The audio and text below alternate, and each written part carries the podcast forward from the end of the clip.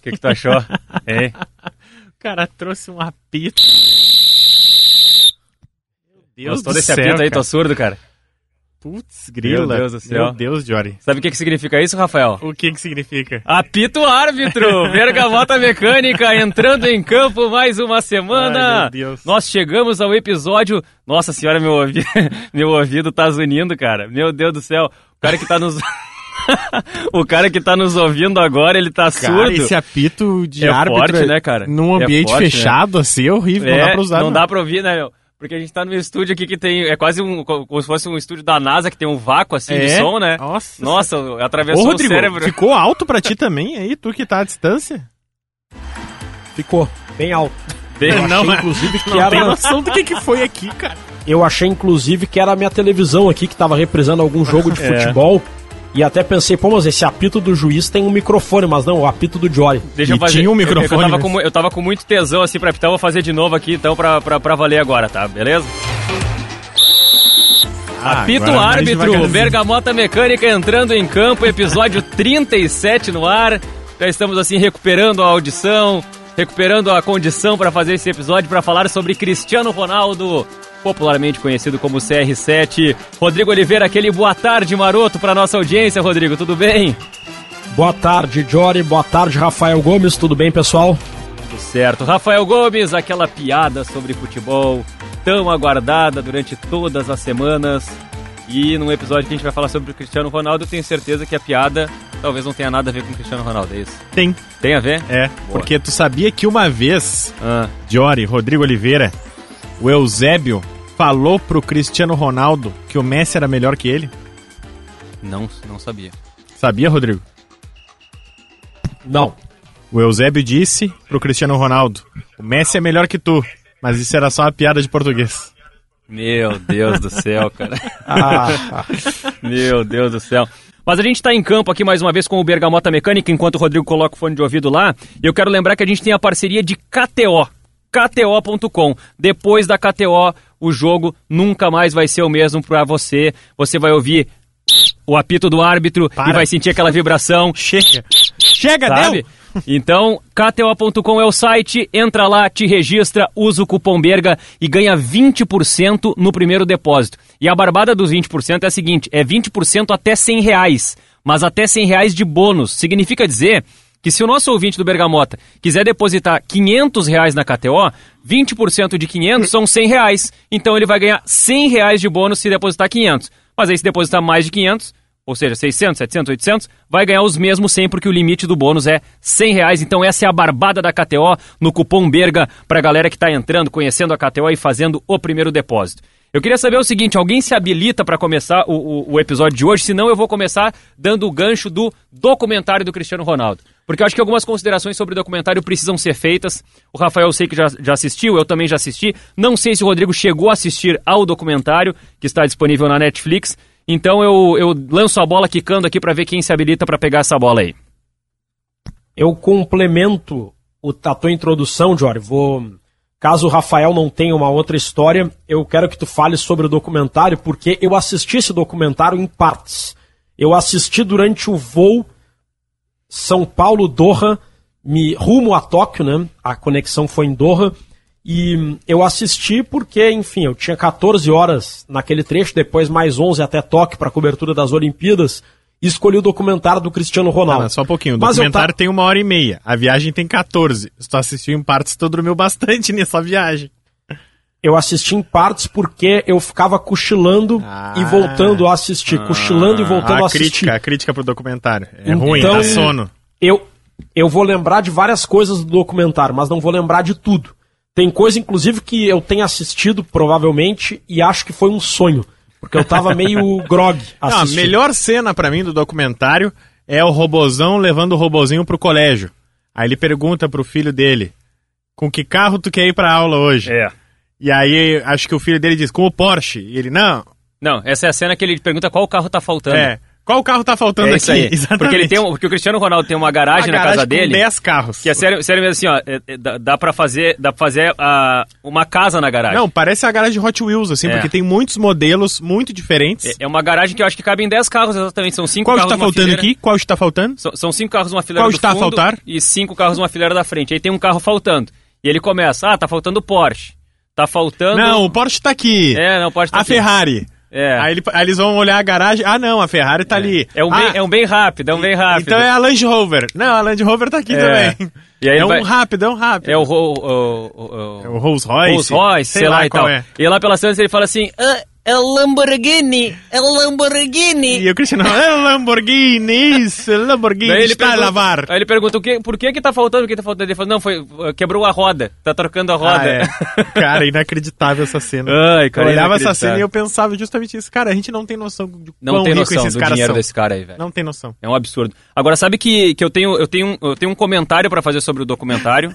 Imitou o filho do Cristiano Ronaldo. Parecia o Kiko do Chaves. Mas, cara, deixa eu dizer pra vocês assim, ó. Eu tenho um comentário sobre o documentário, que é o seguinte. Hum. Primeira coisa, tá? É um, é um belo documentário. É um belo material. Tá? Maravilhoso, eu também gostei. Inclusive, assim, ó, em termos de. Em termos assim de. De, de, de- de conteúdo, talvez, seja um documentário até melhor que o do Pelé, assim, em termos de, de, de construção, Eu de concordo. narrativa. Eu acho que é um documentário melhor, mais legal que o documentário do Pelé. Ah, o documentário tem, tem um defeito, tá? Que é o seguinte: é um documentário feito em 2015. Então ele acaba, ele atora no meio da carreira do, do Cristiano Não, Ronaldo. e no auge. No né? auge, né? Assim, se hoje fosse feito esse documentário, ele tinha que ter muito mais coisa, É, muito mais o- história pra o- ser contada. O documentário acaba quando o Cristiano Ronaldo conquista a terceira bola de ouro. Foi a mesma coisa que o Neymar lançou a biografia dele aos 24 anos. É, não, não, né? não tem, não tem, a Não pode. não temos a biografia aí. Então, o defeito para quem for assistir ao documentário é esse. Ele acaba em 2015, mas até 2015 mostra coisas muito legais da vida do Cristiano Ronaldo. E, e assim, e a ponderação que eu faço, assim, que eu tive um pouco desse cuidado, assim, porque ele é um documentário que, em alguns aspectos, ele parece um pouco assim a peça publicitária do Cristiano Ronaldo querendo se mostrar um cara família, um cara que cuida do filho, que leva o filho no colégio, né, que tem aquele, aquele, aquele ambiente assim que, digamos assim, desconstrói o robô, que mostra que por trás do robô tem um humano. Então, assim, talvez, talvez isso seja mesmo realmente o que é o Cristiano Ronaldo, mas talvez não seja exatamente como o documentário mostra. Talvez ele seja um, um, um pouco assim. Ele, ele tenha tido a tentativa ali no documentário de mostrar um pouco esse lado dele, é, pessoa, esse lado do cara que sofre, do cara que tem dificuldade, do cara que bota o filho pra dormir, enfim. é, eu, eu acho que tem, vale, vale ter esse cuidado, assim, ainda que o documentário seja muito legal, tenha coisas muito curiosas e, e passagens até surpreendentes do, do documentário. Tem muita gente que ouve Bergamota Mecânica e que acompanha é, um número expressivo de, de episódios. E eu até vou dar um número aqui em relação às estatísticas do Bergamota Mecânica, que é a seguinte, tá? O Bergamota Mecânica superou a marca dos 7 mil ouvintes. Ou seja, mais de 7 mil pessoas diferentes já ouviram o Bergamota Mecânica. E a média de episódios por pessoa do Bergamota é de praticamente 18 episódios. O que, que significa isso? Talvez alguém tenha ouvido Bergamota Mecânica, tenha ouvido um episódio e tenha desistido porque não gostou da gente. Simplesmente ouviu um episódio e disse assim, cara, nada a ver esses caras aí. Só que para esse cara que ouviu um episódio e desistiu, ou de repente ouviu dois ou três e desistiu, a gente precisa de caras que ouviram 25, 30, 32, 34 para equilibrar essa média. Significa dizer que cada pessoa que ouviu o Bergamota ouviu em média quase 18 episódios de um universo de 36. Isso significa uma taxa de retenção altíssima do Bergamota. Claro que tem muita gente que ouve, não curte a ideia, não curte a pegada, não entende a proposta, o propósito, e faz parte, é do jogo. Mas quem entende e quem compra a ideia do Bergamota, por isso a gente fala tanto na qualidade dos nossos ouvintes, no nível dos nossos ouvintes, o cara simplesmente vira um, um, um cara que, que se envolve, que acompanha e que tem uma sequência ouvindo Bergamota. Por que, que eu estou dizendo isso? Porque provavelmente algumas pessoas que já ouviram outros episódios do Bergamota vão lembrar do episódio do Tititi da Bola, em que o Rafael traz a história do robozinho, do Cristianinho, o filho do Cristiano Ronaldo. Essa é uma história que claramente a gente não vai repetir ela porque a gente já falou no episódio passado, mas não tem como a gente abrir esse episódio aqui e não pelo menos citar essa história, que é uma história extremamente curiosa e que naquele momento em que a gente gravou, eu não tinha, não tinha visto ainda o episódio do o, o- o documentário do Cristiano Ronaldo nesse episódio, e que agora, Rafael, já tendo visto, eu posso ter uma conclusão um pouco mais assim. Eu posso dar um palpite do que realmente aconteceu nessa história. Então dá o teu palpite porque a gente já sabe a história. Vamos lá. Então, o palpite é o seguinte, tá? Eu, eu, a minha aposta seria que o Cristiano Ronaldo uh, uh, fez o robozinho com uma barriga de aluguel. Essa é a minha aposta. Todas as minhas fichas. Eu posso errar com todas as fichas, mas pra mim é essa aposta. É a coisa que faz sentido pra mim na história. Eu não conseguiria ver assim a possibilidade de ter um relacionamento e de repente ele ter, eh, digamos assim, feito um acordo comercial, um contrato com a mãe do, do, do, do- do garoto para que ela não aparecesse, para que o garoto não soubesse quem é a mãe e tudo bem, e tá tudo certo. Acho que não, não aconteceria isso. Acho que nem, ni- ninguém, ninguém aceitaria isso.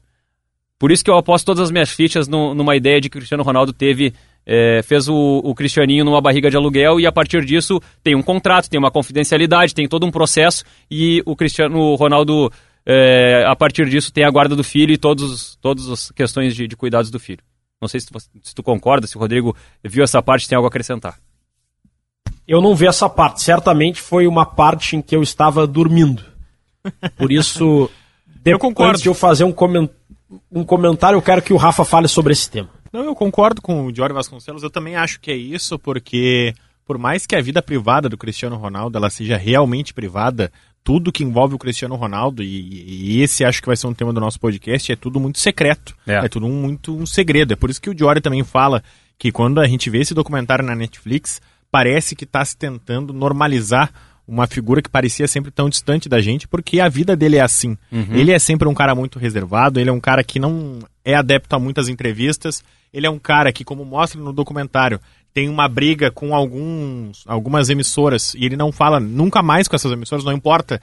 Como se fosse o Neymar contra a Globo. Não importa se é a maior do meu país. Eu não falo com Azar. eles porque eles não me respeitam. Ah, então, eu discordo um pouco da parte do documentário ser uma defesa ao Cristiano Ronaldo, porque acredito eu que se fosse realmente uma peça publicitária do Cristiano Ronaldo, não colocaria essa hipótese dele ter um filho Isso. com não se, Ma- se mas tornar aí- o filho dele se tornar um mistério. Mas aí eu vou porque com- chega no clímax do documentário e o filho dele torna-se o grande É, mistério. mas aí eu vou colocar- torna-se a grande crise desse É, mas documentário. eu vou colocar um contraponto que é o seguinte, tá? No documentário, o Cristiano Ronaldo deixa muito claro que o, que o filho dele não sabe quem é a mãe, que ele tem a guarda exclusiva da criança e ponto final. E ele mesmo chega a falar no comentário e levantar as hipóteses. Alguns dizem que foi com essa garota aqui, que foi com aquela garota ali, outros falam numa barriga de aluguel. Esse é um, esse é um assunto meu, um segredo meu e que eu não, não contei pra ninguém e que eu não vou contar pra ninguém.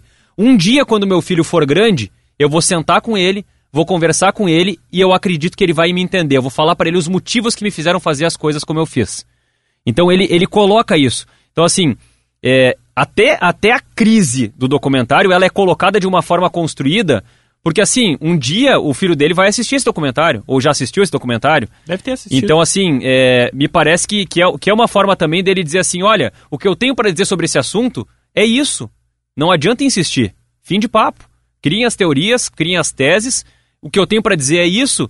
E não, não se entra muito no detalhe, né? Não, não, não, não, não se tem uma pressão em cima do Cristiano Ronaldo.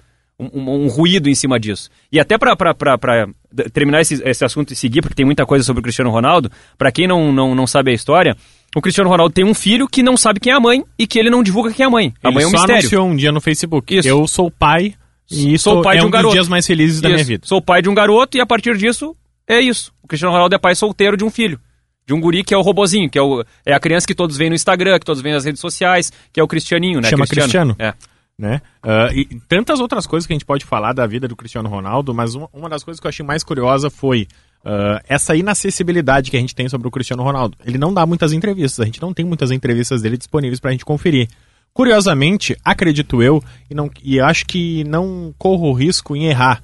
Tem um jornalista que fez uma entrevista exclusiva duas vezes, uma, entrevista longa, tá? Sem ser zona mista, sem ser ah, algo de saída de jogo, até porque a nossa colega gaúcha Tati Mantovani, do Esporte Interativo, já bateu papo algumas vezes desse, e sem ser coletiva, tá? Acredito que tenha um jornalista que tenha feito ah, uma entrevista exclusiva mais longa duas vezes no Brasil, que chama Fred, do canal Desimpedidos. Ele duas vezes, numa peça propor- pro- promocional, acabou entrevistando o Cristiano Ronaldo. Do uma só- shampoo lá, né? uma só ele e o Cristiano Ronaldo, e outra ele, o Cristiano Ronaldo e a Marta. E, cara, eu assisti essas duas entrevistas. E aí eu já venho de, de novo com a discórdia de que ele é uma pessoa que ele é mascarado, que ele é isso. É, eu acho que Cara, ele não é mesmo. É impressionante o carisma dele nas duas entrevistas. É. é muito, muito, muito acima da média. Ele, inclusive, tem. chega a ter sotaque carioca, conversando Sim, com o Fred sim. algumas vezes. Tem um. Tem um vídeo, inclusive, de uma live no Instagram que ele tá fazendo. E aí passa dos torcedores ali pedindo salve. E uma hora vem um brasileiro, ah, manda um salve aí pro Rio de Janeiro. E aí ele, cara, ele faz o sotaque perfeito do Rio de Janeiro. Qual é, meu irmão? Abraço, tamo junto. E eu, caraca. Então, assim, ó, eu fiquei chocado, assim. uh, os dois vídeos que é o patrocínio da Clear, se não me É engano, Clear, que, isso. que patrocina o Cristiano Ronaldo e faz essa peça publicitária. Ele dá entrevista pro Fred, ele, ele brinca várias vezes diz- com o Fred, lembra do Fred, ah, fala inclusive, ó, você me dá sorte, hein? Vou, vou, vou dar essa entrevista ano que vem de novo. E, cara, competitivo, brincalhão o tempo todo, tirando onda com a O marca. que o Cristiano Ronaldo é, assim, Rodrigo, Eu- até pra te passar a palavra, é o seguinte: o Cristiano Ronaldo é um cara que tem muita confiança, que trabalha demais pra ser o melhor e ele gosta disso. Ele gosta de poder dizer assim: eu sou o melhor. E pra muita gente isso é ser mascarado, é se achar, é, é, é empáfia, não sei o quê. E pra ele não, pra ele é o, é o resultado do trabalho que ele faz, da obsessão dele por ser o melhor. E ele gosta de dizer: Cristiano Ronaldo é o melhor. Então é a personalidade dele, é desse jeito. Em outras palavras, o Cristiano Ronaldo é o Renato Portaluppi português. Eu vejo muitas semelhanças entre a forma como o Renato trabalha a sua própria imagem e a forma como o Cristiano Ronaldo trabalha a sua imagem. Os dois são, no caso do Renato, foi. Os dois são pessoas bondosas, pessoas que ajudam o próximo e não fazem questão de divulgar isso. São pessoas, segundo o relato de quem conviveu próprio, de quem conviveu próximo. São pessoas, muito gente boa, que trabalham duro e são muito talentosos na sua área. E os dois trabalham a sua imagem para passar uma ideia de marra de uma forma muito mais é, pensada no, pela forma como eles querem. é, os dois querem se tratar como um personagem. O Cristiano Ronaldo, por exemplo, ele diz: Eu não busco os recordes, os recordes é que me buscam. Eles têm inveja porque eu sou Mas ele não rico, diz dessa forma, bonito Rodrigo. e talentoso. Ele não ah, fala ele assim. diz: Eu não busco os recordes, os recordes é que me buscam. Isso aí. Eles têm inveja porque eu sou bonito, rico e famoso e talentoso.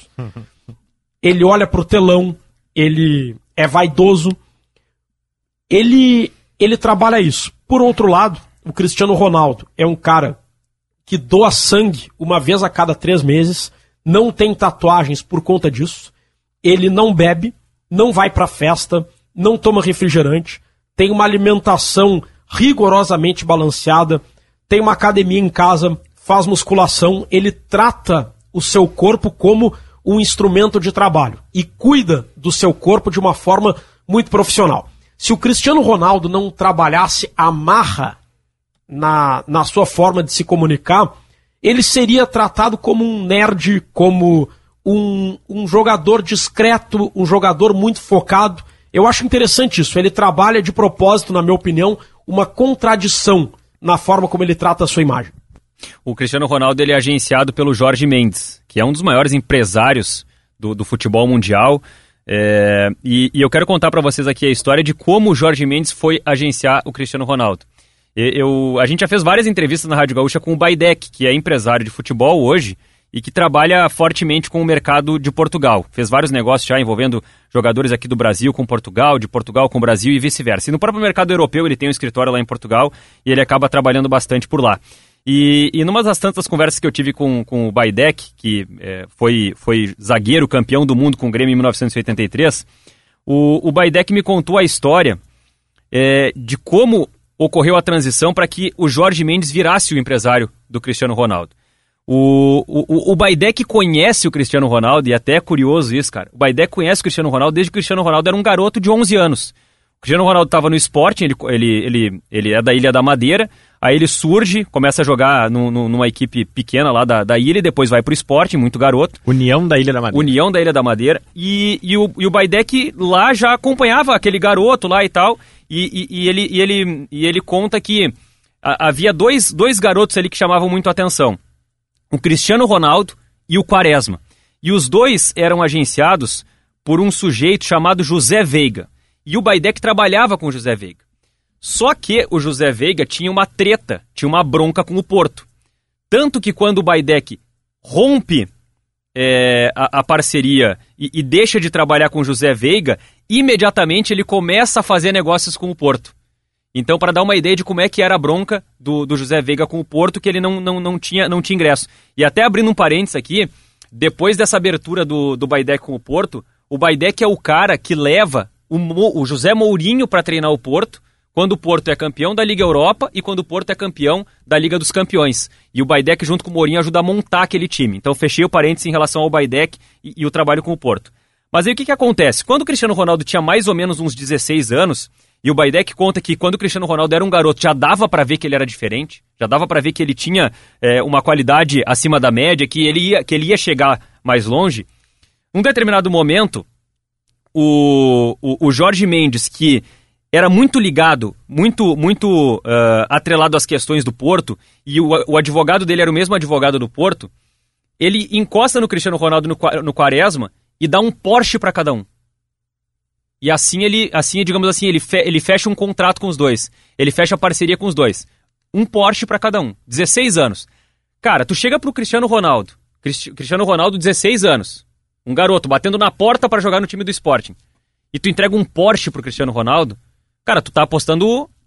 Tu tá apostando. Não é um caminhão de dinheiro, é um Porsche de dinheiro em cima do jogador. E a partir disso ele fecha a parceria com o Cristiano Ronaldo, começa a trabalhar as coisas do Cristiano Ronaldo, a carreira do Cristiano Ronaldo, e o Cristiano Ronaldo acaba virando o grande ativo da carreira do Jorge Mendes, que depois eh, trabalha com, com grandes nomes do, do futebol português e, eh, e claro, dá, dá, um, dá um salto, né? dá, um, dá um boom, uma explosão a partir do trabalho com o Cristiano Ronaldo. E, e para fechar é, essa, essa relação aí entre Cristiano Ronaldo, Jorge Mendes e, e Sporting, quando o Cristiano Ronaldo estava com 16 anos, quase entrando no time do Sporting, o grande artilheiro do Sporting naquele momento era Mário Jardel, ex-jogador do Grêmio. E o Jardel sempre conta, e a gente fez entrevistas na Rádio Gaúcha já com ele, ele sempre conta que quem ensinou o Cristiano Ronaldo a cabecear foi ele. Cristiano Ronaldo era um garoto no Sporting, o Jardel era artilheiro do Sporting, e nos treinamentos o Jardel encostava no Cristiano Ronaldo e dizia, cara, pra cabecear tu tem que fazer assim. Então, cara, é, é, é muito curioso isso. E outra curiosidade, o Jardel, a irmã do Jardel, já, já, assim, já teve um relacionamento com o Cristiano Ronaldo. Então, o Cristiano Ronaldo, ele quase foi um cunhado do Jardel. Por algum momento ele foi assim, porque eles tiveram um, um, uma fera ali, tiveram um namoro e tudo mais, e depois Ficaram. acabou dando certo. Ficaram. Mas assim, o, o, são duas curiosidades que o Jardel conta do Cristiano Ronaldo. Uma delas é que ele quase virou o cunhado do Cristiano Ronaldo, e a outra é que quem ensinou o, o Cristiano Ronaldo a cabecear, ele é um monstro cabeceando, foi o Jardel, né? Que era um cabeceador absurdo, né? Do, do futebol mundial. Eu não sei se vocês pretendem trazer para o Bergamota Mecânica a discussão sobre quem é melhor, Messi ou Cristiano Ronaldo. Mas eu vou aproveitar o gancho do Jory. Eu considero o Messi mais habilidoso que o Cristiano Ronaldo.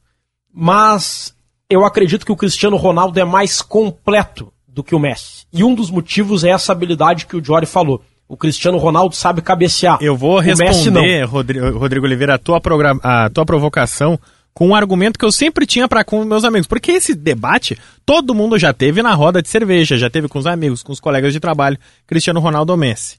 E eu tinha um argumento que eu sempre soltava. Aí um dia, um técnico. Te vem, quebrou. Não, pelo contrário. Ah. Ele vem dar uma palestra no grupo RBS e ele usa o mesmo argumento que eu, um mero amador, um analista, um pouco mais que um torcedor de sofá usa. E esse técnico é o Tite. Exatamente. Eu lembro dessa palestra. E aí o Tite disse o seguinte, e aí a gente perguntou pro Tite, né, Messi ou Cristiano Ronaldo, e aí o Tite disse, se tivesse que escolher um só para jogar no meu time, eu escolho o Cristiano Ronaldo. Então, para mim, tá respondido. O Cristiano Ronaldo é melhor. Ah, mas ele é mais técnico, ele é mais habilidoso. Eu, tá, mas não é só disso cara, que se vive no futebol. deram conta da polêmica que vai dar esse episódio, não cara. é só Não é só disso que se vive futebol. Com a bola no pé, é aquela velha história. Quer fazer malabarismo, vai pro circo. Bah! Não tô chamando o Messi O Messi é malabarista agora. Não, não é isso que eu tô dizendo. Calma, não bota palavras na, na minha boca. É arroba Gomes Rafael, pessoal. o que eu tô dizendo é... Pra mim, eu também penso em futebol de um jeito que eu quero um cara completo. Eu quero um cara veloz, forte, rápido, driblador, que bata de perna direita, bata de perna esquerda, que cabeceie, bata a falta, cobre escanteio. o Cristiano Ronaldo faz tudo isso. O Messi não faz tudo isso. Ah, mas o que o Messi faz com a perna esquerda talvez seja melhor que o que o Cristiano Ronaldo faz com as duas. Tudo bem, mas eu procuro mais um jogador de futebol quando eu quero eleger o melhor. E é por isso, para mim, que o Cristiano Ronaldo é melhor. É. Eu acredito que o Messi está um pouquinho à frente do Cristiano Ronaldo. Eu por nunca conta da sua concordei com o Rodrigo Oliveira nesse podcast. É verdade, é verdade. Nunca. Não, mas, a gente tá sempre em lados que... opostos. Eu acho que essa discussão é igual o Ronaldo ou Romário. Ronaldo. Eu acho que o Ronaldo, eu acho que o Ronaldo é melhor que o Olha Romário. Aí, ó. Pronto, concordamos. Finalmente. Mas se alguém, se alguém me disser que acha o Romário melhor, eu não vou achar absurdo. Eu acho que tem argumentos para se achar o Romário melhor. Nesse caso, Messi e Cristiano Ronaldo, eu acho que eles são de grandezas equivalentes. Eu coloco o Messi um pouco acima pela habilidade extraterrestre. Mas se alguém chega e diz que acha o Cristiano Ronaldo melhor, eu entendo os argumentos. Não é, não é algo que eu considero polêmico. Agora, apesar de eu achar o Messi melhor, eu admiro mais o talento do Cristiano Ronaldo. Porque eu percebo, e, e acredito que vocês notem isso também, que o Messi ele tem um talento extraordinário que parece um alienígena. Ele tem um dom que Deus lhe deu e que ele desfruta desse dom com uma facilidade sobre-humana, embora ele trabalhe duro também. O Cristiano Ronaldo, apesar de ser talentoso, me parece que ele chegou nesse patamar de atleta muito mais pela forma como ele se dedica. Parte do que eu falei antes, de não ir para festa, não beber, se alimentar bem, tomar muita água, fazer abdominal, treinar, treinar, treinar. Imagina um jogador meia boca, chega no time do Cristiano Ronaldo, vê o Cristiano Ronaldo chegando cedo, saindo tarde, treinando feito um animal e vai pensar, pô, se o Cristiano Ronaldo treina tudo isso, como é que eu vou vigarestear? O Cristiano Ronaldo, ele colocou como meta ser o melhor. E ele ele faz uma batalha épica diária para chegar nisso. Então, eu admiro mais essa trajetória, a forma como ele se preparou para isso. O Messi me parece que ele desfruta mais do dom do que o Cristiano Ronaldo. Então, eu admiro mais o Cristiano Ronaldo. E uma vez eu vi um argumento também que é, é, é, se eu não me engano, é do Marcelo Beckler, que é jornalista, fã do Messi, fã do Barcelona, Sim. e que ele, ele sempre elogiou o Messi, para ele é sempre o Messi o melhor de todos. Mas ele elogiou o Cristiano Ronaldo dizendo: o Cristiano Ronaldo é tão bom que ele consegue enganar muita gente que acha que ele é melhor que o Messi. É, é uma maneira. Essa tese é, é maravilhosa. É Esse elogio é, é maravilhoso. Uma, é uma maneira ácida de, é, de elogiar criticando, né? Exatamente. Elogiar criticando. Eu achei genial. É, mas sabe que essa. Eu, eu, eu acho legal que o Rodrigo tenha trazido essa discussão, sabe por quê? Porque a gente De repente alguém vai dizer assim: tá, mas pera um pouquinho. Vocês fizeram um episódio sobre o Cristiano Ronaldo para falar do Messi? Isso. Não tem como não, não falar. E não tem porque como falar do Messi sem falar é, do Cristiano por quê? Ronaldo. Porque, porque assim, cara, o documentário do Cristiano Ronaldo fala do Messi. Eles são antagônicos. Mostra, porque assim, ó, a forma como o Messi faz com que o Cristiano Ronaldo se exija para ser melhor e vice-versa, fala muito sobre a grandeza dos dois. E o Não, documentário mostra isso. E mostra eles num prêmio em Zurique, na FIFA, uh -huh. onde o Cristiano Ronaldo, que já tem um filho mais velho, né? Os filhos do Messi eram mais novos, e aí o filho do Cristiano Ronaldo tá acompanhando ele na premiação. E aí eles estão nos bastidores da, da bola de ouro da FIFA, e aí o Messi chega e o Cristiano Ronaldo tá sentado. Uhum. E o Cristiano Ronaldo falou: Viu quem é que tá lá? E aí o olho do, do robozinho do filho do Cristiano Ronaldo tá brilhando. É. Brilhando, cara. E ele é filho do Cristiano Ronaldo. Ele tá olhando pro Messi e ele tá maravilhado. E aí o Messi vem falar com ele, ele fica todo errado, né? Todo errado. E aí o Cristiano. E o Cristiano, de novo, numa humildade tamanha. Tu viu quem é? Tu és fã dele, né? Tu gostas dele? Fala pra ele que tu gostas dele. Uhum. E aí, cara, é incrível, é maravilhoso. Então eu, eu recomendo muito esse documentário porque ele mostrou muita coisa que a gente não está acostumado a ver. E também exatamente isso que o Rodrigo salientou e o que o Diório falou. O quanto um fez o outro ser maior. Se Cristiano Ronaldo não existisse ou se o Messi não existisse, os dois seriam menores. Porque eles não iam competir entre si e a hegemonia ia fazer eles terem uma régua um pouco mais baixa. Porque a gente pode debater sempre quem é o primeiro quem é o segundo, mas a gente debate que os dois estão em primeiro e em segundo. Ah, com certeza. Agora, quem é o terceiro, se nós cada um disser, cada ano tem um terceiro. É, muda. E, isso muda todo ano. E nos últimos 10 anos, a gente tem 10 anos de auge de todos eles. A prova disso, olha aqui que eu vou trazer para vocês. Traz. O Cristiano Ronaldo, ele tem nove vezes o nome dele escrito no Guinness Book dos Records. Jogador com mais gols na Liga dos Campeões, jogador com maior número de gols em uma única edição de Liga dos Campeões, jogador com maior número de gols em competições europeias, atleta com mais seguidores no Twitter, pessoa com mais seguidores no Instagram.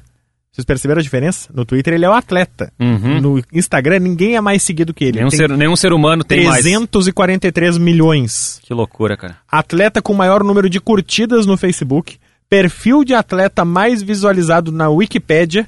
E o recorde mais recentemente conquistado, o maior artilheiro de uma seleção de futebol masculina. 111 gols, né? Exatamente. Que coisa absurda, né? É, até se pegar a lista de artilheiros de Portugal, é, o, o, segundo colocado tem 47 gols. Eu acho que é o. Uh, poxa vida, quem é o segundo colocado? Eu acho que é o. Portugal deve ser o Eusébio. Não é o Eusébio. É cara. o Nuno Gomes. Nuno é o Gomes. Pauleta. Nuno Gomes ou Pauleta. Pode ser o Pauleta, hein? O Pauleta também tinha muito gol. É, uma. Eu, não, é o Eusébio, acabei de achar a lista aqui. Não, é o Pauleta, Pauleta. Porra. Olha só, é que, é que o Eusébio tá destacado aqui na lista, assim, ó, Cristiano Ronaldo 111, Pauleta 47 é, eu achei que era e Eusébio 41. Então essa é a lista para dar uma ideia do tamanho do Cristiano Ronaldo na seleção portuguesa, 111 gols. Mas só para voltar nessa discussão aí, Messi e Cristiano Ronaldo, eu acho legal que, que o Rodrigo tenha trazido essa discussão, porque o próprio documentário traz essa discussão, e eu acho que a forma como o documentário traz uh, a, a discussão é interessante, porque mostra o quanto o Cristiano Ronaldo respeita o Messi e o quanto ele usa o argumento dele rivalizar com o Messi para legitimar a grandeza dele também. Porque não é assim, ah, o Cristiano Ronaldo é bom porque ele fez um monte de gol, porque ele fez isso, porque ele fez aquilo. Não, o Cristiano Ronaldo é bom porque numa era em que o Messi rivalizou com ele, ele ganhou cinco vezes a bola de ouro.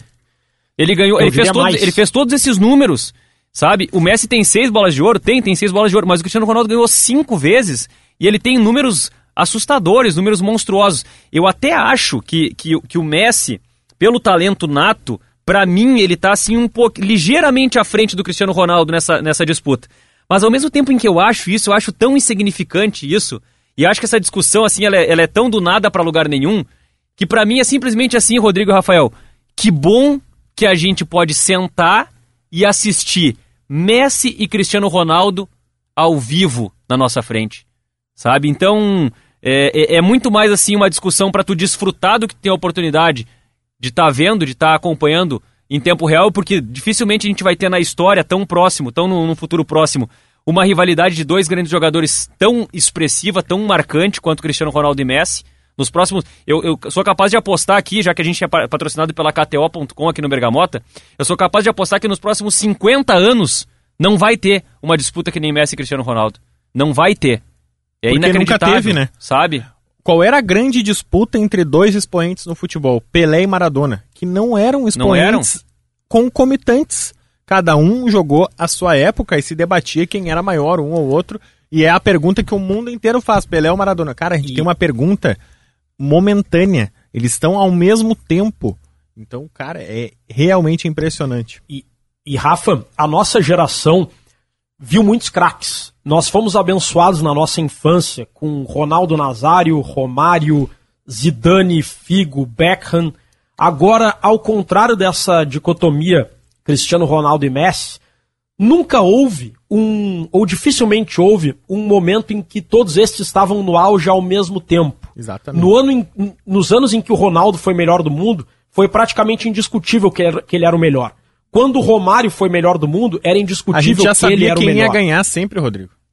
Exato, exato. Havia pouca divergência, né, Rafa? O momento do Zidane foi o momento do Zidane. Então, enquanto um estava melhor, os outros estavam um pouco abaixo. Messi e Cristiano Ronaldo estiveram sempre no topo, um puxando o outro. Porque se o Messi não jogasse na mesma época, o Cristiano Ronaldo não seria tão genial. E se o Cristiano Ronaldo não jogasse na mesma época, o Messi não seria tão genial. Então, eles rivalizaram e se ajudaram, entre aspas, ao mesmo tempo. Já que, a gente, já que eu citei brevemente o Pelé, então deixa eu falar rapidamente, porque teve uma polêmica envolvendo o Cristiano Ronaldo e Pelé recentemente, e mais uma vez eu vou trazer para humildade e a naturalidade do Cristiano Ronaldo para essa treta. Porque o que, que acontece? A FIFA reconhece 767 gols do Pelé. Uhum. Ela não reconhece que o Pelé tem mais de mil gols. Sim, ela reconhece só os jogos oficiais, A gente né? já debateu isso aqui muitas vezes no Bergamota. O Santos vendia torneios amistosos, ia excursionar, amistoso disso ou daquilo, não interessa. Foi uma opção que o Santos fez, porque na época não tinha um calendário tão rígido como a gente tem hoje. Né? Eram épocas diferentes. O Cristiano Ronaldo não tem essa opção. É. Eu, tem... eu, por exemplo, tenho 800 gols, mas a FIFA não reconhece nenhum, entende? Então, assim... não, tu não é- tem 800 gols que eu já joguei Ah, futebol contigo. Não, mas... É, Tu é rápido, tu chuta bem na bola, mas tu não é Não, artilheiro. tanto é que eu parei de jogar é futebol e comecei a correr, né? Porque meu forte era correr mesmo, né? Então eu larguei a bola. Não vem com essa pra cima de mim. O Pelé tem 767 gols. E aí o Cristiano Ronaldo estava chegando perto dessa marca. Passou 700, passou 750, 765, 67, 768. E aí a partir daí ele não comemorou, ele não exaltou. Por quê? Porque o Pelé reconhece 10 gols a mais. O Pelé, não, a FIFA reconhece 757 Uhum. e o Pelé reconhece 767 como oficiais. Uhum. E aí o Cristiano Ronaldo não comemorou. E aí todo mundo, os jornalistas perguntavam pra ele, era capa de jornal, era capa disso, e o Cristiano Ronaldo não declarava nada, não falava nada, preferia tangenciar e se criou quase um, ah, por que, que o Cristiano Ronaldo, será que o Cristiano Ronaldo não reconhece o Pelé? Será que ele não reconhece isso? Será que ele não quer entrar nessa treta? E aí, cara, quando ele marca o gol 768, o Pelé faz um post no Instagram parabenizando o Cristiano Ronaldo. Parabéns, sabemos que a FIFA isso, isso, isso, isso. Eh, Eu reconheço 767 gols, etc, etc, etc. E aí, cara, aí o Cristiano Ronaldo faz um post. Sim, muitas vezes foi perguntado e tal, etc, mas eu respeito a sua contagem. Se a sua contagem é de 767, que bom, que honra ter lhe superado nesses jogos oficiais. Sabemos que eram épocas diferentes, não podemos comparar, você foi o maior de todos. Cara, maravilhoso, incrível. Hoje o Cristiano Ronaldo já tem 789 gols em 1079 jogos. Isso é uma média Cara, de 0,73 por partida. Repe- repe- vamos fazer o seguinte, repete pra gente, por favor, porque esse é um número que o cara que tá nos ouvindo agora passou rápido e ele não, ele não conseguiu assimilar, não, Não, conseguiu outra, entender. Provavelmente ele tá ouvindo, o Manchester United já jogou Isso. e o, já, Já, já ficou, mudou. mas já dá pra, mas assim, Tá. no dia de hoje, tá? A gente tá gravando dia 15 de setembro. O Cristiano Ronaldo tem no Manchester United dois jogos e três gols. Na estreia ele fez dois e contra o Young Boys na derrota ele fez um. Isso. Né? Ele é um novo dono do time de novo e ele tem 789 gols em 1079 jogos. Média de 0,73. E isso é legal também, porque o- o dia que alguém ouvir esse episódio no futuro, vai saber quantos gols. Nós podemos fazer uma contagem de gols. De qu- quantos gols o Cristiano Ronaldo fez depois do Bergamota Mecânica sobre o Cristiano Ronaldo. Se a média dele Uma- uma melhorar, nova a culpa é contagem. nossa. Exatamente. Né? Exatamente. E, e eu achei incrível, desde a humildade dele de reconhecer os números do Pelé, mesmo que sejam extra-oficiais. Ah, mas talvez ele não chegue nos mil gols, não tem problema. Ele, na era dele, ele é o maior. Hoje, em números, ele tem mais gols que o Messi também. Mas é bem interessante essa, essa, essa relação dele, a forma como ele lidou, lidou com esse recorde, é, até pelo, pelo respeito, pela grandeza do Pelé. E, pô, o Cristiano Ronaldo não, não perde a oportunidade de, de enaltecer o Pelé, né? Então, eu acho que fica bem, bem legal esse registro. Deixa eu fazer uma pergunta, Rodrigo. Ô, Jory. Na Copa de, 2000, Diga, diga. na Copa de 2014, é, eu, eu lembro que tu fez eh, Nordeste, né? Eh, foi isso, né? Foi Nordeste que tu. E, e Paraná. Não, na Pa- Copa de 2014 eu fiz Porto Alegre e Paraná. Curitiba. Ah, Porto Alegre e Curitiba. Perfeito. Não teve jogo de Portugal, né? Nessa, nessas sedes aí, né? Em 2014, não. Eu fiz jogo, fez jogo do Cristiano Ronaldo? Contra o Grêmio no na Mundial. Copa. Não? Eu, não, não fui pro Mundial. Eu fiz jogo do Cristiano Ronaldo na Copa de 2010. O Brasil jogou com Portugal em Durban, Ah, terceira rodada é verdade, 0 a da 0. fase de grupos, 0 na África 0, do né? Sul. E foi, foi engraçado, porque todos os jornalistas se sentiam em casa. Afinal, era Brasil, Portugal, todo mundo falando português. Só tinha ou jornalista brasileiro ou português. Poucos de outras nacionalidades. O Cristiano Ronaldo foi eleito o Man of the Match, o melhor em campo, e concedeu uma entrevista na sala de conferências. E ele falou em inglês.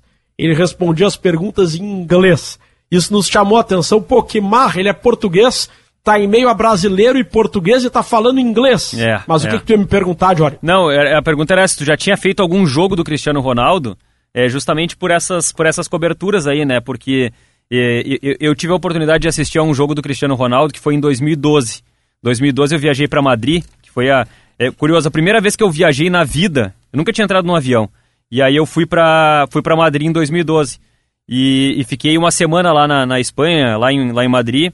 E naquela, naquela oportunidade eu fui a um jogo no Santiago Bernabéu, que foi o jogo entre Real Madrid e Málaga. Esse jogo foi 1 a 1 E o gol do Real Madrid foi feito pelo Benzema num cruzamento do Cristiano Ronaldo. E até não foi aqui assim, eu tava, pô, eu fui assistir ao jogo do Real Madrid pra ver o Cristiano Ronaldo. Eu queria ver gol do Cristiano Ronaldo. É, até é curioso, assim, teve jogos antes ali que ele fez hat-trick, que ele fez, que ele deu show, deu espetáculo. Esse jogo contra o Málaga até foi um jogo bem equilibrado, embora ele tenha feito a jogada do gol, não foi assim uma atuação brilhante, mas foi realmente algo assim para guardar na memória e para para registrar, assim, de, de ter tido a oportunidade de assistir ao Cristiano Ronaldo num grande estádio, num grande templo do futebol, que é o Santiago Bernabéu, que é um, que é um estádio absurdo, um estádio incrível. E Santiago Bernabéu lotado, né? Lotado, lotado, e a, a atmosfera do jogo, é, a, o envolvimento da torcida naquele momento, já em 2012, com o Cristiano Ronaldo. Então foi, foi, foi uma experiência muito legal. Então era essa pergunta que eu queria te fazer, de, de ter visto o Cristiano Ronaldo em loco, em loco jogando, né?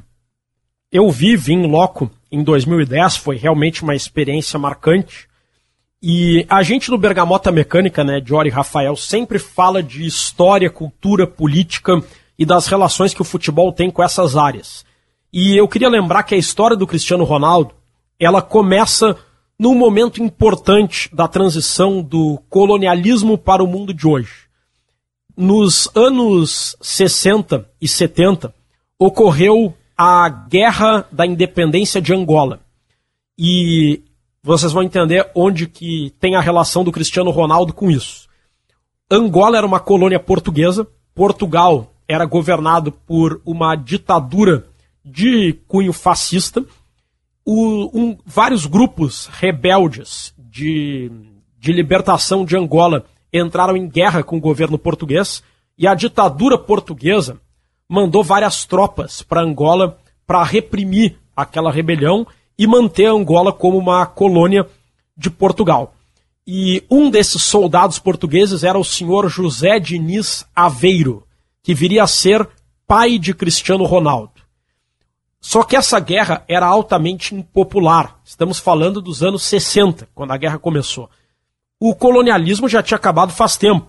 Então Portugal queria manter um mundo que não existia mais. Imagina, o Brasil era uma colônia de Portugal, foi descoberto em 1500. Em 1960, Portugal ainda queria ter colônia na África. E o ditador lá de Portugal, que sucedeu Antônio Salazar, ele mandou tropas e o pai do Cristiano Ronaldo, como membro do exército português, teve que ir lá lutar. Era uma guerra impopular, o povo estava insatisfeito com o governo português, que era uma ditadura por conta da crise econômica. E, inclusive, o exército português não estava treinado para enfrentar uma guerrilha. Então, os, os soldados portugueses evitavam o confronto e o principal inimigo das tropas portuguesas era a malária. As condições eram precárias, tinha malária, não tinha comida, a água não tinha uma condição boa, potável. Então muitos soldados tinham uma diversão só, beber. E o pai do Cristiano Ronaldo começou a beber muito. E voltou, possivelmente traumatizado por conta da guerra, e se atirou no álcool. Começou a beber demais, demais. E o Cristiano Ronaldo disse em várias entrevistas que não chegou a conhecer direito o seu pai. Verdade. Porque ele já estava muito prejudicado pelo álcool. Ele acabou morrendo com um problema hepático, certamente por conta do álcool. Cristiano Ronaldo bancou o tratamento dele, mas infelizmente a relação paterna não foi é, maior ainda por conta desses problemas e, inclusive, o, o pai do Cristiano Ronaldo dizia: o meu filho vai ser o melhor do mundo. Mas ele acabou não vivendo o suficiente para desfrutar todo o talento do filho. É, ele acompanhou algumas, algumas conquistas, né? Do, do, do, Cristiano Ronaldo, mas ele não conseguiu ver o sucesso. E o Cristiano Ronaldo ele tem assim uma. Ele fala em frustração em relação a isso, né? Porque, como estava dizendo o Rodrigo, ele, não, ele diz assim: eu não consegui é, viver com meu pai, questões de intimidade, de sentar, de ter conselhos. Eu não conheci meu pai de verdade, porque meu pai estava sempre bêbado. E ele fala, ah, meu pai era muito engraçado bêbado. O problema é que ele estava bêbado todos os dias. Todos os dias da vida dele ele estava bêbado. Então e ele não é um teve dos motivos para ele não beber é, também. É, exatamente. Ele é um atleta que não gosta de beber, uh, como bem o Rodrigo disse, ele não faz tatuagem, ele não prejudica o seu rim, seu fígado, que ele ele fala isso, ele sabe que ele precisa sempre 100% do corpo dele para ser o atleta que ele é. Então por isso que ele é anti-bebidas, anti-tatuagens, ele é um cara que ele contempla o próprio corpo como ferramenta principal de trabalho e é por isso que ele se cuida tanto. É, o Cristiano Ronaldo tem três irmãos. Tem, tem, ah, tem ele duas, é o mais novo. Duas irmãs e um irmão. A Elma Veiro, a Kátia Veiro, que é, que é cantora. Aveiro. Até. Aveiro. Isso. É Aveiro. Eles falam Aveiro. Sim, é que eu entendi Vieiro. Não, ah tá. É, eles falam Aveiro. Cátia Aveiro que tinha um restaurante português em Gramado. É, não tem ainda? Foi Fechou? um fracasso e fechou. Bah, não sabia que tinha fechado. Porque todo mundo esperava uma visita do Cristiano É, Ronaldo, né? exatamente. Porque a notícia foi: irmã de Cristiano Ronaldo inaugura restaurante em Gramado. Obviamente ele nunca veio a Gramado. É, eu não sabia o que tinha fechado. Tava sempre vazio, era na rua principal ali. Não sei nem se era bom porque era caro. Um dia eu pensei, não, eu vou no restaurante da irmã do Cristiano Ronaldo. Aí eu Eu olhei não- o cardápio eu falei, não, não, vou ficar. vou Eu ficar nunca fui vou nesse, assim. nesse restaurante, não conheço ninguém que tenha ido. Eu, E o Cristiano Ô, Ronaldo Jorge, tem- só pra terminar, Ah, tá, vai lá, vai lá. Só para terminar a história do conflito, essa guerra da independência de Angola acabou não porque tenha havido uma vitória ou derrota na troca de tiros, e sim porque, em virtude da crise econômica, da, impola- da impopularidade da guerra, houve um golpe militar em Portugal que depôs a ditadura do Estado Novo, de cunho fascista, e iniciou uma transição para o período democrático, e Portugal até hoje é uma democracia. Então houve uma vitória dos rebeldes em Angola, mas infelizmente a violência naquele país sofrido não terminou, porque os grupos que se juntaram para lutar contra a dependência de Portugal, depois de vitoriosos, eles não se entenderam entre si. Então eles começaram a brigar, e era a época da Guerra Fria. Então o que, que aconteceu, como acontecia em qualquer país do mundo em conflito, os Estados Unidos apoiaram um lado, vencedor da Guerra da Independência, e a União Soviética apoiou o outro. Aí eles começaram a brigar entre si, estimulados por Estados Unidos e União Soviética, que queriam atrair Angola para o capitalismo ou para o comunismo. Só que a, a guerra civil entre esses grupos durou tanto tempo, durou até 2002, até inclusive bem depois da, da Guerra Fria. Então é, é um período triste, um conflito bem sangrento e que eu trouxe aqui porque o Bergamota sempre gosta de ligar o futebol com episódios da história e da política e o pai do Cristiano Ronaldo esteve envolvido em parte dessa história. É, isso é muito legal. E muito legal a forma como, como tu traz essa relação também é, com, com, com a vida do Cristiano Ronaldo, com a família do Cristiano Ronaldo. E por isso eu estava citando aqui é, os irmãos, as irmãs do Cristiano Ronaldo e o irmão do Cristiano Ronaldo, que é o Hugo Aveiro, que no, quando, quando jovem ele trabalhava, o pai do Cristiano Ronaldo ele traba, trabalhava na construção. O Rafael estava falando um pouco sobre a história do pai dele. Trabalhava na construção. Que faleceu devido ao alcoolismo. Isso que o Rodrigo contou ali, que faleceu por conta de problemas hepáticos aos 53 anos. E Hugo Aveiro trabalhava na construção junto com o pai dele. E quando ele tinha 20 anos, trabalhando já com o pai dele, ele conta que todos naquela época eh, que trabalhavam na construção bebiam muito e bebiam o tempo todo. Então o pai dele bebia muito, ele, em função desse ambiente, desse universo, desse mundo, começou a beber também, e ele teve sérios problemas com a bebida ao longo da vida. Chegou a fazer reabilitação, teve recaídas, até que ele conseguiu se reerguer e hoje consegue ser uma pessoa saudável. E é, inclusive, um, um empresário, ele, ele toma conta do museu do Cristiano Ronaldo e, e trabalha em várias questões assim relacionadas à à à- à vida do Cristiano Ronaldo, afinal de Gestão contas, da é pessoa- carreira. gestão da carreira, enfim. Então tem assim uma, uma, uma, uma história de recuperação que de alguma forma o Cristiano Ronaldo não pôde ter no pai dele, mas que ele conseguiu com o talento dele, com o sucesso dele, fazer com que o irmão dele, que, que assim, é o irmão mais velho, eh, tivesse a possibilidade de se recuperar e não ter o mesmo caminho do pai, que acabou sendo o caminho mais trágico, o caminho da morte. E, e até dentro dessa curiosidade familiar do Cristiano Ronaldo, ele é, uma- ele é o irmão mais novo, como estava dizendo o Rafael, e ele era um filho indesejado. A mãe do Cristiano Ronaldo não queria ter o Cristiano Ronaldo. E ela chega a contar em, em entrevista que ela chegou a pensar em abortar o Cristiano Ronaldo. E que hoje ela brinca com isso, o Cristiano Ronaldo brinca com isso. Ele chega até a falar pra ela assim: ah, tu, tu não queria que, que eu nascesse e, e depois eu acabei sendo é, um filho que te, te deu muito, muitas coisas boas, que te trouxe muito orgulho e tudo mais.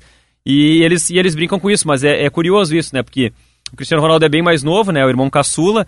E por, por detalhe, cara, por pouco a mãe do Cristiano Ronaldo não abortou o Cristiano Ronaldo e o Cristiano Ronaldo não estaria aí pra gente fazer esse episódio é, sobre ele no Bergamota Mecânica. Então queria trazer um pouco dessa, dessa relação familiar é, entre o Cristiano Ronaldo, os irmãos e a forma como ele também se mostra no documentário, um cara ser, um cara assim extremamente família, extremamente próximo das pessoas que, que, que ele gosta, que ele ama. E que se chama Cristiano Ronaldo por causa do ex-presidente norte-americano Ronald Reagan, que o pai dele era muito fã do ex-presidente, que é um dos responsáveis por ajudar ali a selar a paz na Guerra Fria ali, em 1987, ele começa ali as tratativas, era um cara muito ligado ao armamentismo, foi o presidente mais velho da história, eleito, né, da história dos Estados Unidos, foi eleito em 1980 com 69 anos e o pai dele era um admirador do Ronald Reagan e por isso que ele ganha esse nome de Cristiano Ronaldo. E aí, algumas histórias que eu achei curiosas. Primeiro, a gente muitas vezes está falando do Cristiano Ronaldo, a gente fala CR7. Por quê?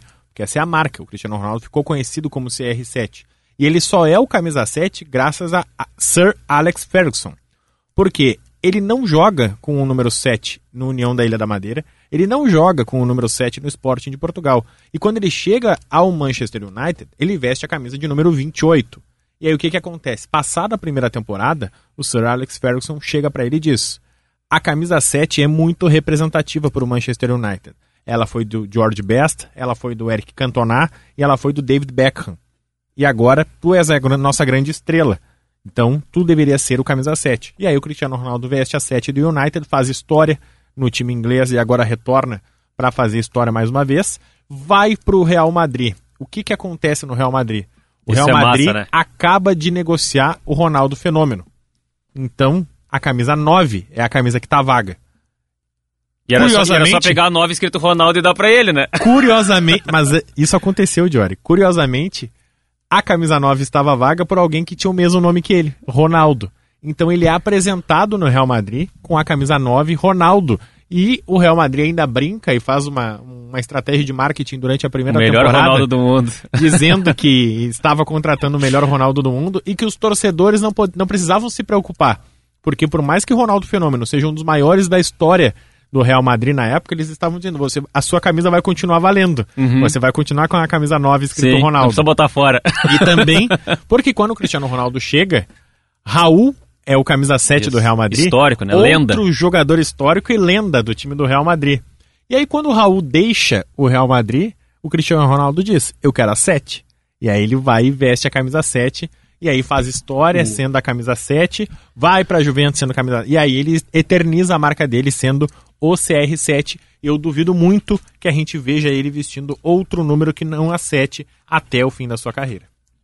Uma história que a gente precisa mencionar aqui no Bergamota Mecânica que envolve o Cristiano Ronaldo e que percutiu e que repercutiu foi uma denúncia de estupro que ele sofreu nos Estados Unidos e que foi e que é negada por ele. O episódio teria ocorrido em 2009 no estado de Nevada, em Las Vegas, mas veio à tona em 2018, em que uma mulher norte-americana alega que teria sido violentada pelo Ronaldo e que teria feito um acordo com os advogados do Cristiano Ronaldo mediante pagamento para que ela não entrasse na justiça. E aí depois, amparada por um outro advogado, ela entra na justiça de novo, alegando que quando aceitou esse acordo para não denunciar, ela não estava em condições emocionais de aceitar o acordo.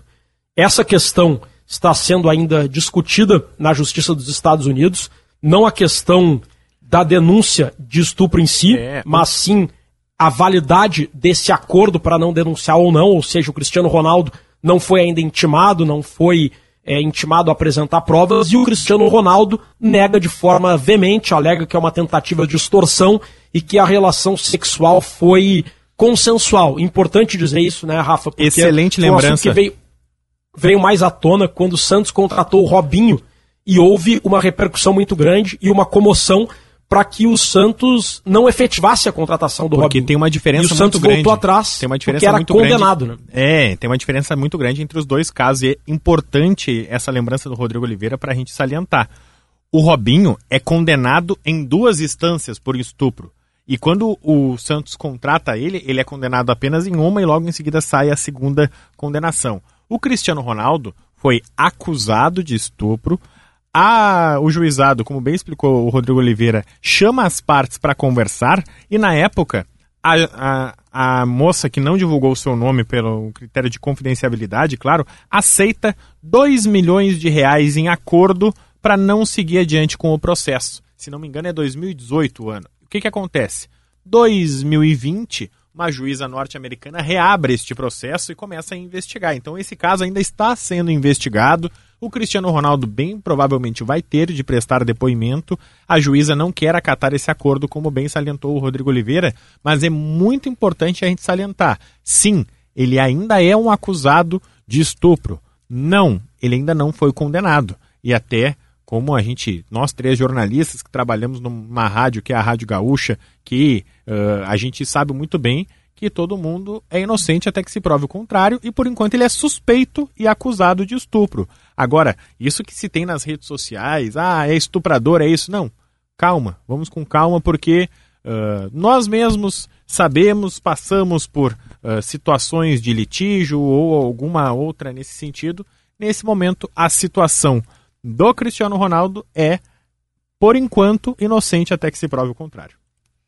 Bom, a gente está chegando no final do episódio aqui. Diga lá, Rodrigo.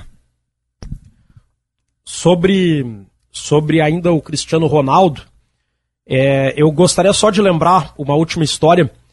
Na Copa de 2006, eu lembrei disso porque o, o Rafa mencionou a ida dele do Manchester United para o Real Madrid. Na Copa de 2006, Portugal e Inglaterra é, jogaram, se enfrentaram pelas quartas de final. Cristiano Ronaldo era treinado pelo Filipão, técnico da seleção portuguesa. Aí o atacante Rooney, ele deu um pisão no zagueiro Ricardo Carvalho e o Cristiano Ronaldo pediu para o árbitro a expulsão do Rooney. E o árbitro expulsou o Rooney. Deu o cartão vermelho. E acho que foi correto. Aí o Cristiano Ronaldo olha para o banco de reservas e pisca o olho aquilo irritou muito a torcida do Manchester United. Porque Cristiano Ronaldo e Rooney eram colegas do Manchester United e o Rooney era um ídolo da equipe. Pois aquele, aquela piscada de olho ficou como se o Cristiano Ronaldo tivesse dito: conseguimos tirar o Rooney do jogo. Ah, deu certo a malandragem. E a torcida do Manchester detestou, ficou com muito ranço do Cristiano Ronaldo, o ambiente dele ficou meio pesado ali. Mas depois ficou tudo bem, tanto que ele voltou agora para o Manchester United. Para finalizar e liberar o Rodrigo Oliveira, que tem um compromisso, eu quero contar a história do Maradona. Porque a gente falou sobre recordes, né? Tem um recorde que não está no Guinness, mas que o Cristiano Ronaldo detém. O Cristiano Ronaldo é o jogador, nessa apresentação que eu citei lá no Real Madrid, que tem a maior concentração de pessoas numa apresentação. Ele é apresentado no Santiago Bernabéu frente a 80 mil pessoas. E essa apresentação é um negócio inacreditável. É inacreditável. É inacreditável. É inacreditável. Tem 80 mil ele, pessoas ele tá só chegando... para ver ele fazer embaixadinha e, vestir a tá camisa do Real Madrid. Estádio, ele pergunta assim, vai ter jogo aí hoje, é isso? é maravilhoso, né? 80 mil pessoas, tá?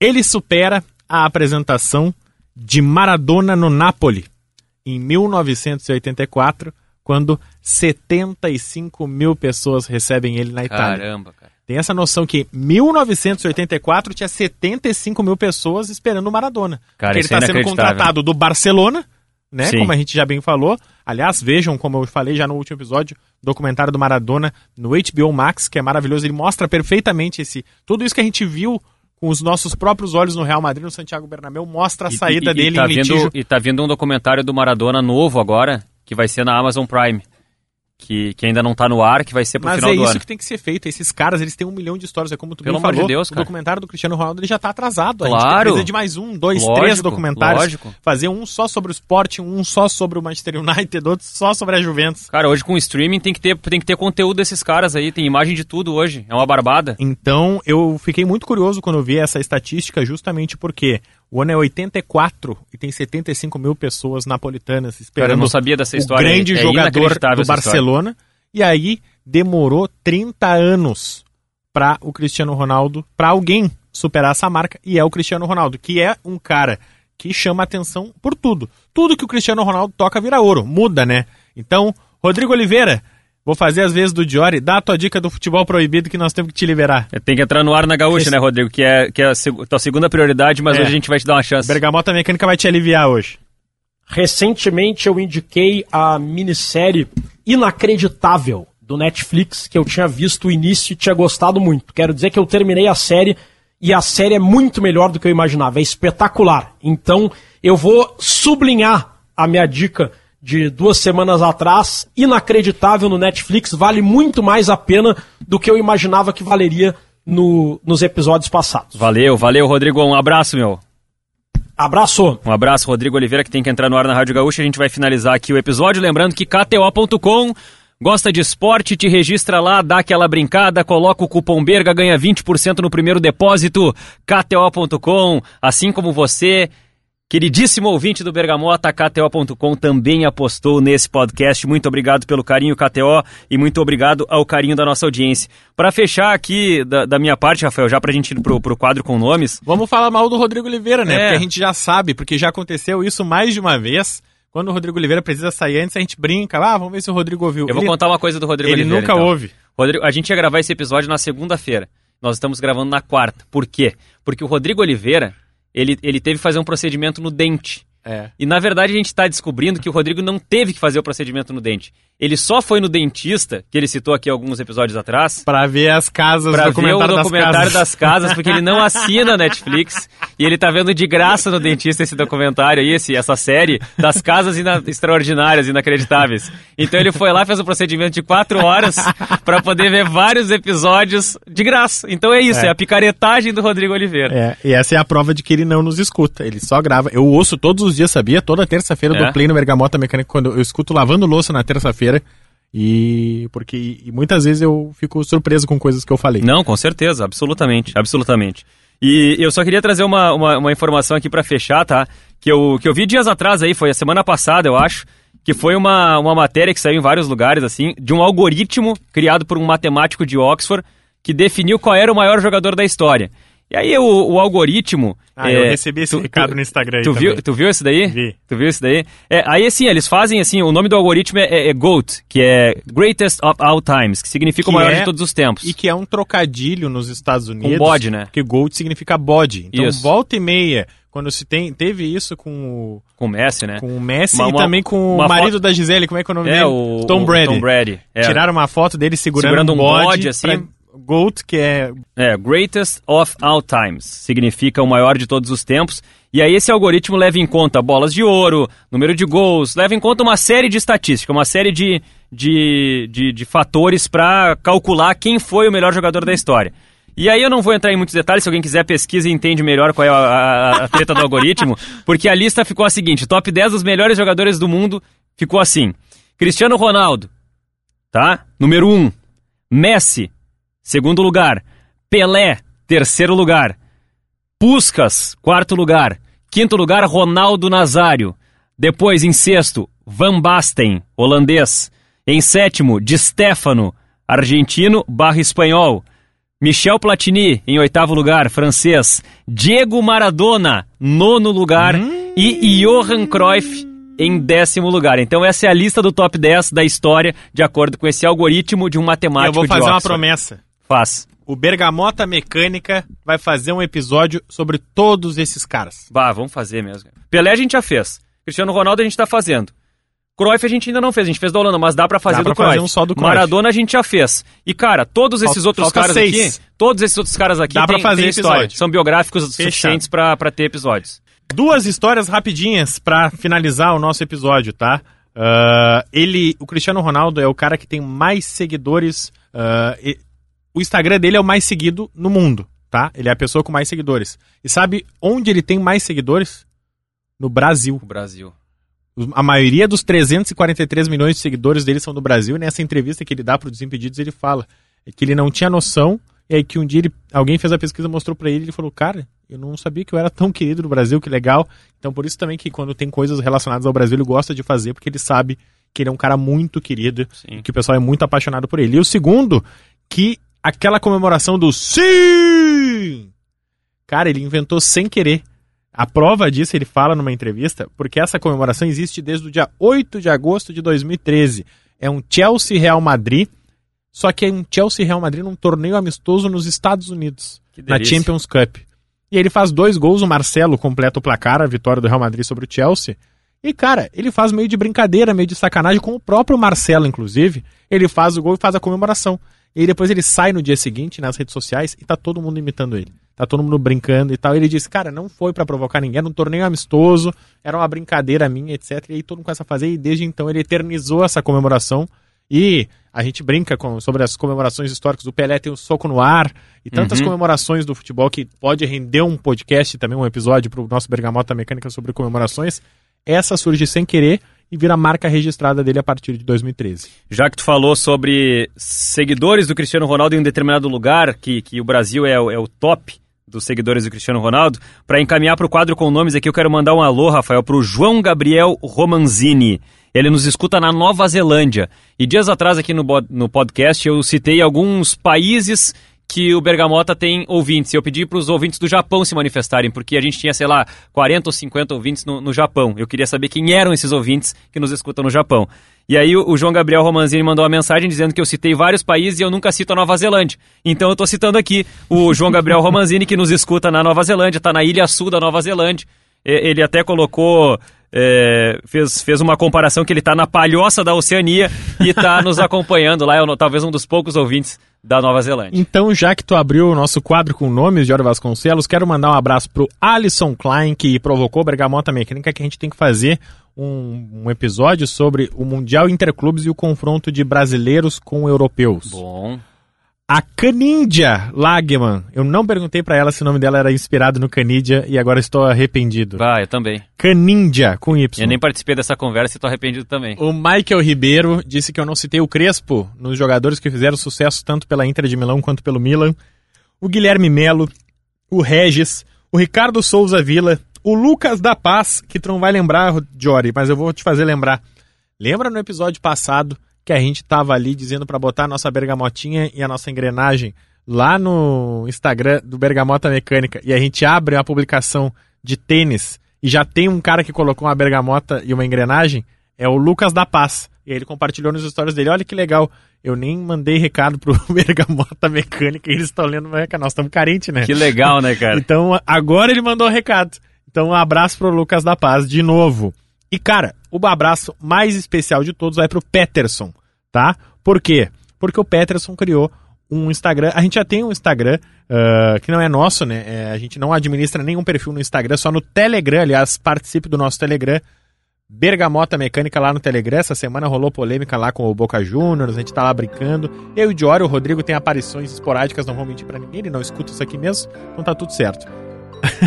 e o Peterson, o que, que ele fez? Ele criou o arroba Bergamota Mecânica Ref, que são referências citadas no podcast Bergamota Mecânica. Então o que, que ele faz? Ele posta a nossa arte, episódio por episódio, e tá lá. E ó. ele tá fazendo desde o primeiro isso, Desde né? o primeiro. Ele, e ele tá fazendo, tá Ou em seja, construção deve ter, ainda. Deve ter meia dúzia já publicado. Ele tá exatamente no episódio número 6. Eu vou abrir aqui, ó. Bergamota Mecânica Ref, episódio 6. Mesque um Clube, que é o episódio sobre o Barcelona. Ele coloca lá.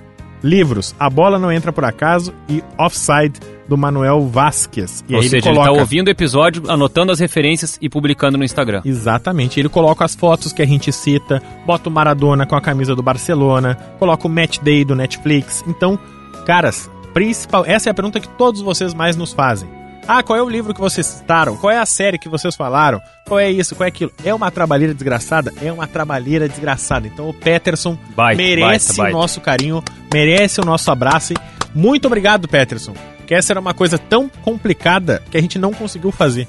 Então, que legal que tem um ouvinte que tem um carinho com o podcast, porque é isso que a gente tem, é, é essa simbiose que a gente cria com os nossos ouvintes. Que legal que alguém tem um carinho tão grande pelo nosso podcast quanto um ouvinte que criou um Instagram, está lá compartilhando as nossas referências. Então, se você quer saber tudo, livros, filmes, séries, fotos, jogadores, curiosidades, tá tudo lá, episódio por episódio, baita trabalho do Peterson, arroba Bergamota Mecânica Ref. E eu vou fazer uma coisa sempre aqui, Rafael. Entrei no, no perfil da KTO, abri o último post, fui nos comentários e tem ali o professor Dudu, encheu de bergamotinha ali, e o, e o Giovanni Borges, de Erechim, Rio Grande do Sul, tô clicando no perfil dele, também deixou sua bergamota e sua engrenagem. Todo episódio do Bergamota eu vou no quadro com nomes dar uma olhada no último post da KTO e o que tiver ali eu cito. Se não tiver nada, eu não cito ninguém. E aí a gente vai seguindo aqui também nessa, nessa referência aos nossos ouvintes que nos dão essa moral de, de colocar bergamota e engrenagem lá no perfil KTO Brasil. Tua dica do futebol proibido, Rafael, para fechar a conta. Eu esqueci o nome do filme agora, mas é o filme com o Doutor Estranho, é o Benedict Cumberbatch, que é na Segunda Guerra Mundial e tá na ponta da língua o filme. Vai daí de hora que eu vou lembrar do filme o nome exato. Na minha dica é bem rápida e bem objetiva pra gente seguir nessa vibe de documentários Netflix, documentários sobre a carreira, a vida de Michael Schumacher. Baita, baita, Estreou agora, baita. né? Estreou agora e vale muito a pena. Muito Jogo da massa. imitação é o Bah, filme que eu eu já queria falar. assisti. Esse filme é Espetacular. maravilhoso. Espetacular. Maravilhoso. Eu adoro esse ator, esse é o ator É o que ator fez do Sherlock, Sherlock. Uhum. que eu já, adorei, já indiquei aqui. Ele também faz Doutor Estranho, eu gosto de super-heróis, mas não é tão legal assim. Esse, é, é legal, eu gosto de Marvel, bacana, mas esse filme é extraordinário. Assista o jogo da imitação, tem no Netflix. Então vamos para o sorteio para fechar a conta aqui. E eu tô puxando a- a- a- o sorteador online para sortear agora. E estamos sorteando o número 3, que é apelidos de jogadores. Fechado. Número 3, os números sorteados foram 3. Esse tema é o meu tema, que eu inventei ele hoje, sendo muito sincero, porque eu tava escutando o nosso episódio do Boca Juniors, e aí todo argentino que a gente falava tinha o El Abuelo, tinha o El Pibe, Por quê? tinha o... Por quê?